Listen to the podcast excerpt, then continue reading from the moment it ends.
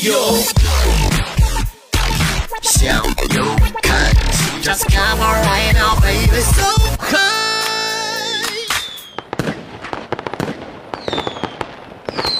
向右看齐，向右看齐，向右看齐，向右看齐。你正在收听到的是蜻蜓 FM 独家播出的《向右看齐》。Hey you，大家好，我是高颂 Mr. You。大家好，我是小白。马上就要迎来鸡年农历春节了，这也是向右看齐啊，在猴年的最后一期节目，在这儿呢，我要代表节目组以及向右看齐的所有的向游小队的队员们，祝各位新春快乐啊！今天的节目依旧我们会延续上周的内容。大家以为瑞士之行我们就此结束了吗？嗯，当然不能了，不然的话你怎么还坐在这儿啊？哪次我不坐在这儿啊？我不坐这儿能行吗？我准备等你说完就把你轰走了。这个我相信大家应该也听得差不多了哈。那今天呢也是瑞士之行的回顾篇的最后一期节目了。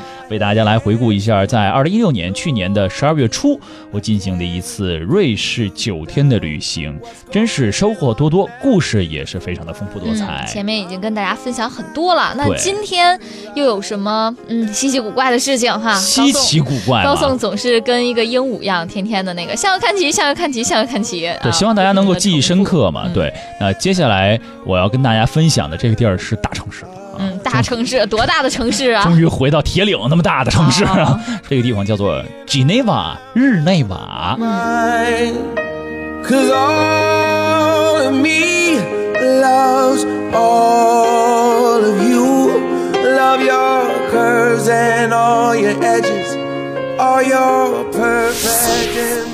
叫日内瓦，你会想到什么？日内瓦公约。日内瓦公约说什么的呀？嗯，作为一个理科生吧，我不太清楚，考一下文科生高颂同学。唉，我真是不想说什么了。对，其实大家印象深刻可能是日内瓦公约哈。这一回我们去到日内瓦，确实也到了日内瓦公约的签署地去看了一眼啊。虽然没进去吧，但是了解了一下它市政厅的样子是什么样的。一说到日内瓦呢，也是瑞士非常非常知名的城市之一。那对于日内瓦的标签，除了刚才小白说的这个日内瓦公约啊，还有一个。就是日内瓦的钟表啊，钟表，所以日内瓦呢也叫做世界钟表之都。嗯，所以它是呃瑞士法语区的第一大城市啊。这个整个的城市是说法语的，就所以从另外一个维度你就可以知道了它的位置，它的邻国就是法国。对，那作为这一个边境的城市啊，日内瓦也是。有很多很多的法国人会每天都跨国过来工作，哇，天天跨国工作也是不容易。对对对对对，呃，晚上就回法国睡去，然后 这个白天就来到日内瓦。日内瓦其实实际面积不是很大，也特别适合徒步游览。呃，特别是从日内瓦的火车站到日内瓦的日内瓦湖边啊，再到老城，都可以通过徒步的方式来进行游览。啊，那到说到日内瓦最有名的，应该就是那个日内日内瓦湖了。呃，这个日内瓦湖其实是一一小半儿吧，是属于瑞士的，一大半是属于法国的。那么在日内瓦湖上最有名的就是那个挑高非常高的大喷泉啊。一说到这个，就是它的地标性建筑了啊，也不能叫建筑了，地标性展示物了。嗯，就是那个大喷泉。这个喷泉只有在不刮风的时候它会喷啊，基本上这一年能喷个二百多天的啊。所以你见到它风和日丽的日子里，你就可以看到这个大喷泉，甚至，呃，再天气再好一点，你可以看到远处的勃朗峰的山间是什么样的。所以日内瓦也是一个如花园一般的城市，也非常的舒适。到了，嗯，那你们去的那天有看到这个喷泉吗？呃，喷泉是看到了，但是很遗憾没看到勃朗峰。另外还有一件事就是说，坐飞机啊，北京现在有直飞苏黎世的，也有直飞日内瓦的。哦，所以你也可以选择直接飞到日内瓦去，叫直接游览这个城市，由日内瓦开始一点一点去波尔尼亚、苏黎世啊进行一个游览，这也是可以的。而且有飞到东边的，也有飞到他们哎，对对对对对。所以我在想的是，它有一个好有一个好处，飞日内瓦是说，你到了日内瓦之后，呃，下了飞机之后，你可以直接去机场免费的领取接驳的这个交通，就是这个火车免费半个小时内免费。啊，所以这个是很划算的一件事情，你就省了一部分钱。就比如说，如果你买的是通票的话，那么你第一天到城市的这个通票是不需要记录进去的。啊，就是有了那个半天的那个接驳，然后正好就够你在这个城市里玩一下的。是是是，嗯。而且日内瓦这个城市呢，它又是欧洲非常重要的一个呃城市，嗯原因是因为它是联合国欧洲总部的所在地，在日内瓦、哦啊。联合国欧洲总部。对，还有另外就是国际红十字会的所在地。啊，总部也在日内瓦，嗯，还有欧洲的这个核子研究组织原子能机构也也在日内瓦。哇塞，这有点那个麻雀虽小五脏俱全的感觉啊！因为你刚刚也说，哎，你去哪玩，你徒步都可以，就是嗯走着也可以。嗯然后刚刚咱们也说了一个中间接驳有那个接驳交通的，对那它还有没有别的交通方式去游览这个城市呢？啊，当然当然，这个城市当中除了你步行、坐公交车之外啊，嗯还有一个是特别特殊的嗯啊。你知道北京逛胡同经常做什么吗？呃，人力三轮吗？说对了，日内瓦也有人力三轮啊，哦，是这意思的。那和咱们这个是一样的吗？上面一个顶棚，然后呃，对对对对对对，人家那还啊高科技一点儿，嗯人家那个三轮是电动的，现在咱们也有电动的，是？吧？是吧？嗯就对，现在好像其实也是电动，但是咱那好像有点显得古朴一点儿，嗯，人那嗯真显得有点高科技啊，有点像哦现在咱这个北京这大马路上跑的那种助力车啊，带顶棚的啊，嗯防雨那种、防冻那种。然后有啊些骑这个三轮车的车夫还特别的有情调啊，嗯喜欢在这个车上弄个什么喇叭，放个什么交响乐什么之类的。哇，放交响乐是，啊！反正就特别有感觉啊。但是我跟他们聊一聊，这些车夫都来自于世界各地啊，还不是哦来自于、不是本地人，嗯有是西班牙的，有巴西的，有那个智利的，有哪儿哪儿的，有非洲的什么的。哇塞，还有非洲的兄弟们，我跟你说可贵了，嗯人家那一个小时的时间，嗯它其实是一个叫做就 bicycle taxi，它是一个出租车的形式，哦起步价五欧元。然后嗯每公里啊是八欧元，哇你开玩笑呢，很贵的。要像我们这种租俩小时的，就八十多欧元。哦，人家骑俩小时就赚个五六百块钱儿，你想想，那这 在欧洲只要是跟人沾上边儿的都很贵。嗯但是好处是什么呢？？它能带你穿街走巷啊，去到一些不太方便去到的地方。嗯因为像呃日内瓦呢，也是有河有湖的这么一个城市，嗯它可以带你去这个两河交汇之处啊，然后去看一看这边的河是绿的，那边河是黑的，他们俩交汇在一起啊，啊，然后带你去到这个宗教纪念性的这些建筑街之前，给你停下来，让你在那儿休整休整，在你那儿看一看、逛一逛，是一个非常方便的呃交通方式。要不然你靠走呢，确实是有时候有点远，嗯啊，但是呢，你要是坐公交车呢，呃，你有时候还不知道哪路能到，嗯，就比较的麻烦。其实听起来觉得，呃，如果选择这种三轮儿，嗯然后它就有一种，它像导游一样，可以带你去一些你可能你之前做功课没有做到的对一些小一点的地方，一些细节一点的地方。是是是，而且他有时候还会跟你去讲一些特别有意思的故事啊。他嗯当然虽然他们不是瑞士人，但是他嗯他们他们在瑞士也生活过一段时间，多多少少也能说出一点内容来。嗯而在这个骑着三轮逛完之后啊，整个这个城市当中的这个大致的印象就留下了、嗯啊，大致的概念方位就留下了。那个时候特别吸引我的就是要去到这个日内瓦城市的老城区当中嗯，去逛一逛、看一看啊。哦，因为恰好我们赶上了他们当地非常非常大的一个节日，节日什么节？圣诞节，早了，哎，我我们是圣诞季去的，嗯。但是这个节日要比圣诞节对于日内瓦人来说还要重要，比瑞士的国庆节对日内瓦人来说还要盛大。哇塞，春节，春节，当地也没那么多华人了啊。嗯这个节日叫做登城节，登城，对，这个是瑞士日内瓦这个城市最最最有名的一个节日了。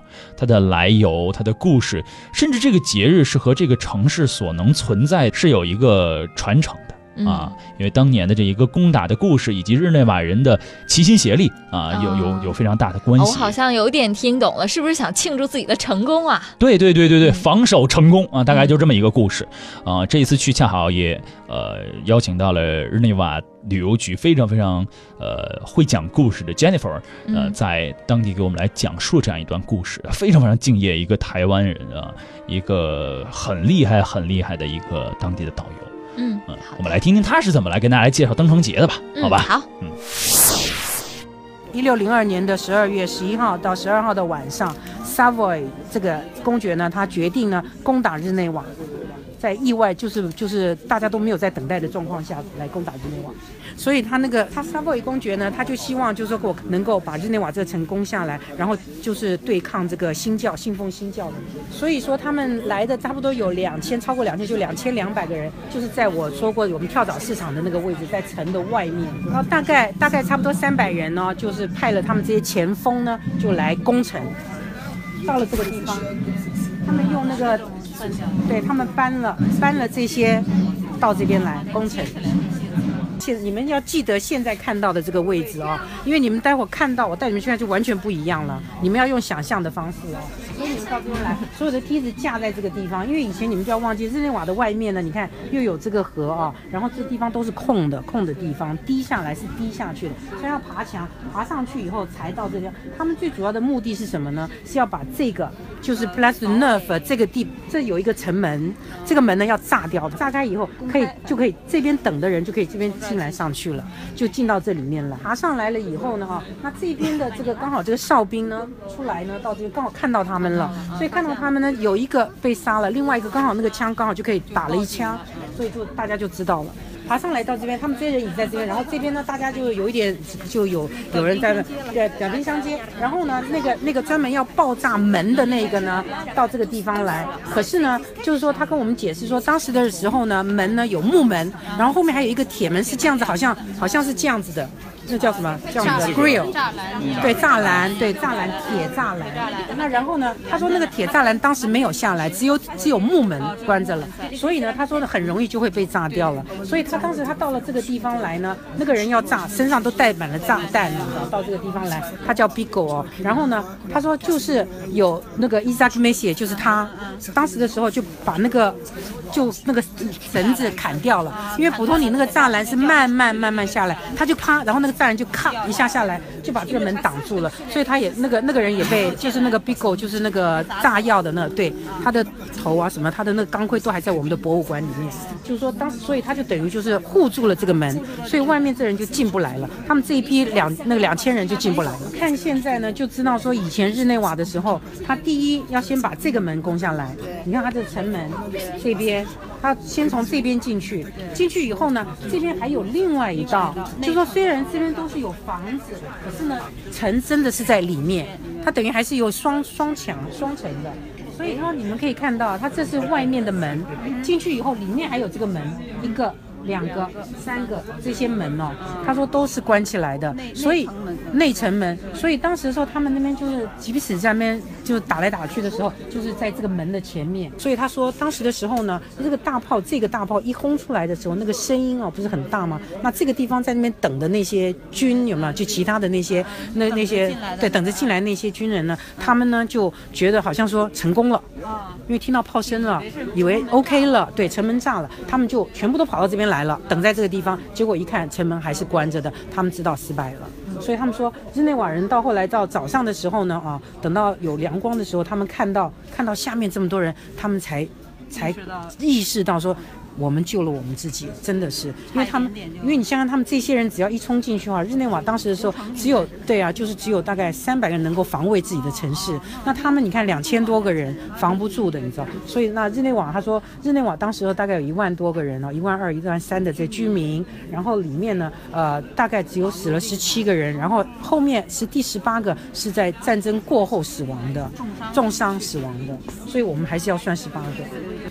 所以他说，就是六个月以后，他们就签订了合约了，就和平合约了。所以刚才听过了这个 Jennifer 说啊，这个萨洛伊公爵攻打这个呃日内瓦城，最后呢被日内瓦城市当中这些聪明的呃城市当中的这个民兵也好、军队也好、百姓也好，嗯哎，最后成功的这个齐齐心协力防守住了啊嗯，两千多人大军的这种攻击，也就是呃为什么日内瓦今天属于瑞士的一个重要的原因啊，嗯。要不然就变成法国的了啊。对，所以这个是一个很有意思的事情，大家都盛装打扮。嗯，当地有一个民间组织叫做幺六零二俱乐部，幺六零二俱乐部听起来像一个广播呢。啊，对，嗨，这幺零二呢是什么意思？就是当年登城节发生那个年份是一六零二年，所以它是幺六零二这个俱乐部。这个俱乐部里的人啊，都是当地的老百姓，嗯啊，有老人儿，有年轻的，有孩子啊，他们呢组成了各种各样的游行的方阵，穿着当时一六零二年所穿着的服装，在嗯老城当中进行游行和展示，用到了那些哦枪、矛、盾牌什么的，都是当时的原物。哇塞，那你站在那里看，岂不是好像看到了当时的那种场景？对他们的目的就是希望让日内瓦当地的年轻人来记住当年在一六零二年那个登城节那个夜晚发生的那些事情。这是一嗯个有意、非常有意的一个历史的传播，也是非常现实化的一种历史的传播。呃，另外一个角度说，有很多的小朋友啊，嗯甚至非常有三四岁的小朋友，或者是相对比较大的 teenager，大概十几岁的那种，也都加入到这个游行的队伍当中去。在白天的时候呢，他们就会分成几个队伍。在城市当中不停的逛来逛去，哦敲锣打鼓啊，这个走方阵啊，方阵啊，放枪啊，这个骑着马高头大马呀，我们现在在瑞士的日内瓦，日内瓦，正在参加他们的登城节游行活动。现在听到的就是现场的这个非常热闹的场景。Hello，这老爷爷刚才拦着我来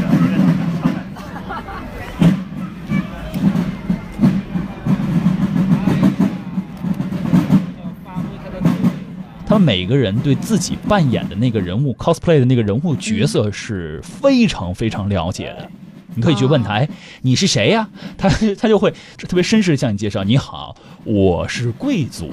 你看我的服饰是这样这样这样这样的，所以我是贵族。当时我在这个城市当中是什么什么什么样的？他们只在老城区当中，因为一六零二年的时候只有老城区。有有些人是扮演富家小姐，有的人扮演洗衣工，有的人扮演警察，当时的警察，有人扮演骑士，骑个高头大马，拿拿着那个长矛长长剑，嗯，有的是扮演这个弓箭手，啊，有的是扮演这个商户，啊，什么都有，非常非常的真实的一个场景。但是这个场景很很有意思，就是说嗯。它只在老城当中，而老城和新城只有一街之隔。哦，你走出这一街之隔，就进入到了现代化的、极为繁华的日内瓦城市。你进入到了这个老城区当中，你就回到了一六零二年。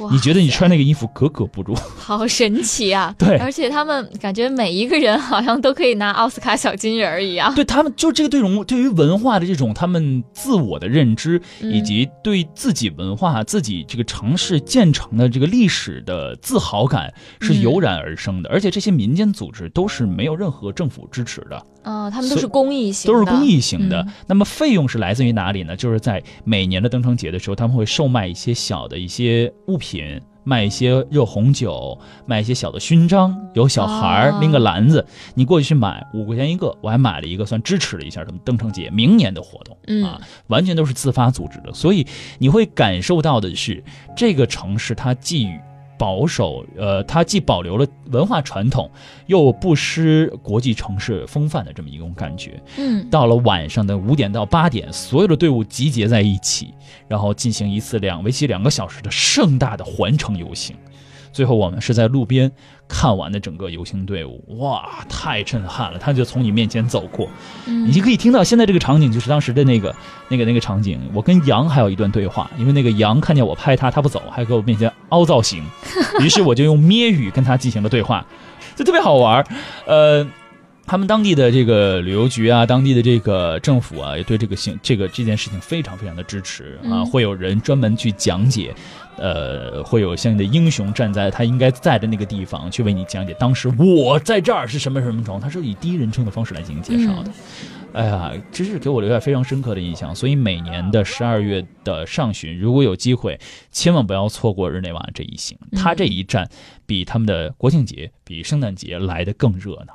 对，感觉这个登城节里面，老城区里面就感觉这整个老城都变成了一个博物馆一样，嗯，每一个人可能都是解说，然后又是其中的展品。对，他又在马路上，他好像就是跟你在同一个时空，又不在同一个时空那种感觉。嗯而且有一条密道，一年只有那一天开放。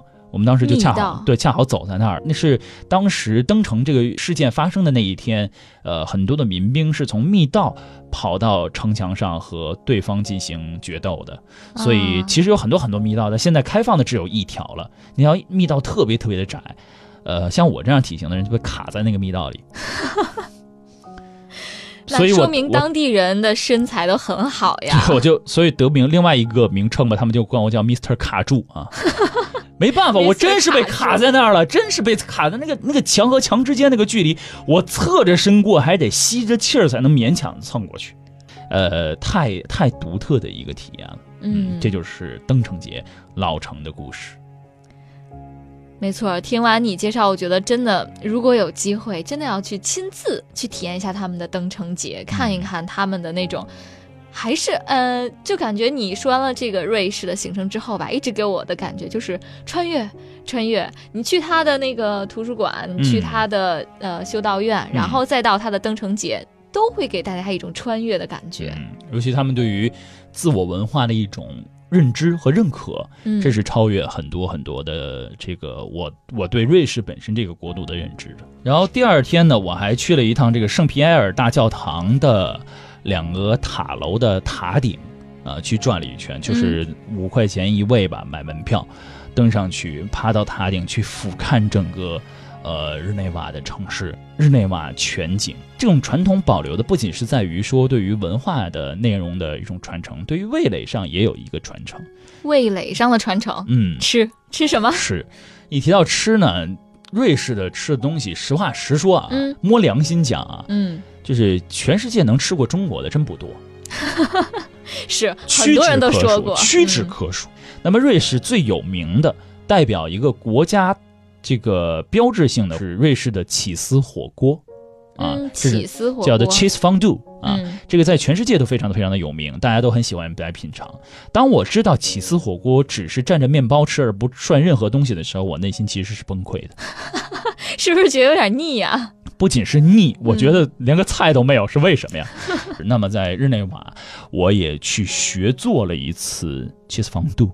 哦，嗯你自己做了一餐饭是吗？对对对，做了一次 cheese fondue，当然后一个法国大厨教我做的瑞士起司火锅，嗯也非常非常的有趣。呃，我觉得在这儿说可能不够直观哈，嗯大家可以登录到向游看齐的微信公众账号来回复“起司火锅”这四个字儿，我嗯为大家准备了有一段视频。啊，啊那太好了！大家看完了，我们就大概能想象到嗯、这个味道啊，是吧？嗯，那其实，反正、嗯反正你就看吧，反正你觉得看着挺好吃的，就是属于那个颜值还可以哈。对对嗯，品尝起来丰俭由人吧。如果您喜欢那个咸咸的那种那种味道比较浓烈一点的奶油的味道啊，奶奶制品的味道的话，那么那就应该还行。对高卡路里、高热量的食物的话，那么你吃它是可以的。嗯，如果你在健身和减肥期的话呢，那这个美食显然是不太适合的。